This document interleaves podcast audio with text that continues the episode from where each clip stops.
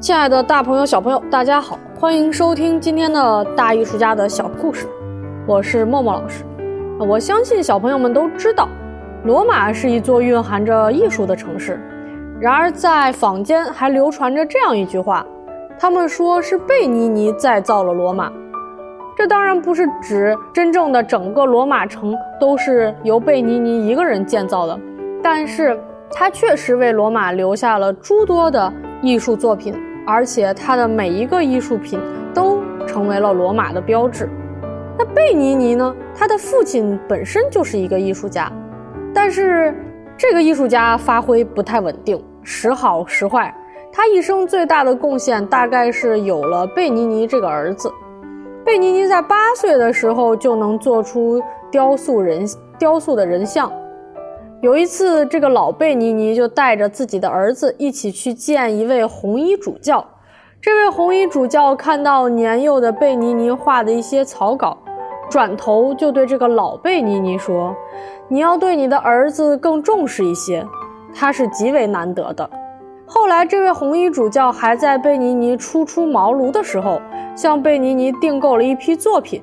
这些作品被这位红衣主教。拿来装饰自己的家里的花园，只此一次，贝尼尼就为自己赢得了极大的赞誉，让人们看到了他的才华。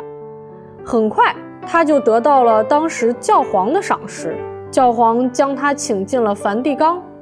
我们今天看到的梵蒂冈圣彼得大教堂前面圆形广场，就是贝尼尼设计的。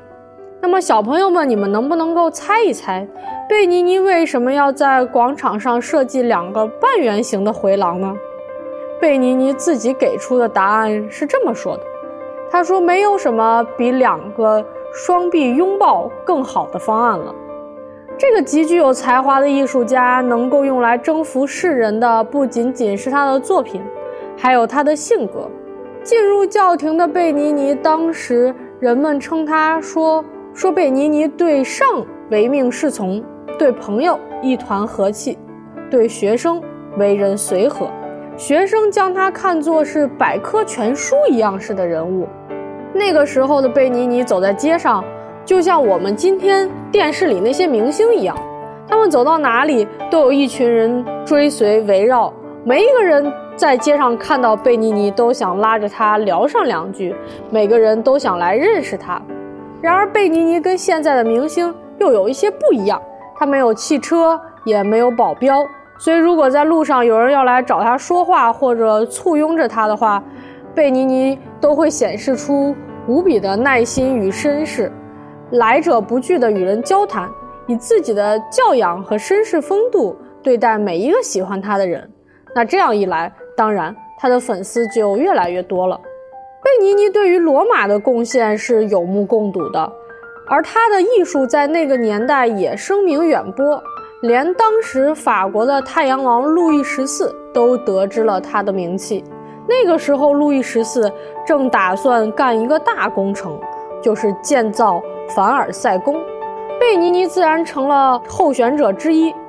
这个在罗马创作无数伟大作品的艺术家，所有的人都。认为他理所应当的应该去建造凡尔赛宫，但是法国的太阳王路易十四却放弃了贝尼，因为这位法国的皇帝的审美爱好和意大利人不太一样，他自己推崇一种更为奢华、更加注重琐碎细节的风格，所以路易十四最终拒绝了贝尼尼。而他自己推崇的这种风格，被后世人称之为洛可可风格。这种风格的艺术，在之后的节目里面，我们还会再涉及到。啊，今天大艺术家的小故事，跟大家分享贝尼尼的故事呢，就先到这里。下一期节目我们再见。